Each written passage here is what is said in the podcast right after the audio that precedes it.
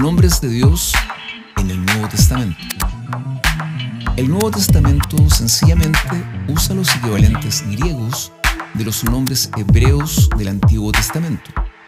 Se debe prestar atención a los siguientes nombres. Zeus. Esta palabra griega significa Dios y es el nombre más usado en el Nuevo Testamento. Es la traducción de El, Elohim y Elión, aunque este último es traducido algunas veces como el Altísimo o el Dios Altísimo.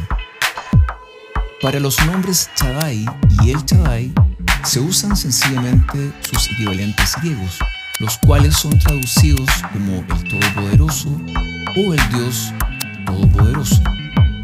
El nombre Zeus se encuentra frecuentemente con un pronombre posesivo, genitivo, tal como en las expresiones mi Dios, tu Dios, nuestro Dios, su Dios, porque en Cristo Dios ha de ser considerado como el Dios de todos y de cada uno de sus hijos.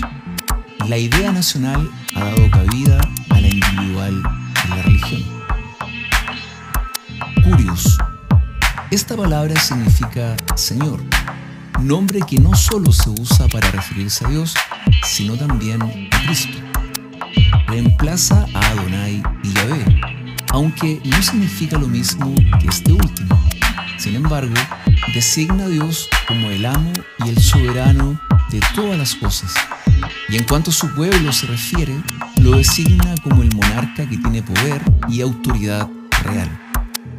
La idea fundamental detrás del término Señor se reproduce en expresiones tales como el alfa y la omega, el que es y que era y que ha de venir, el primero y el último, y el principio y el fin.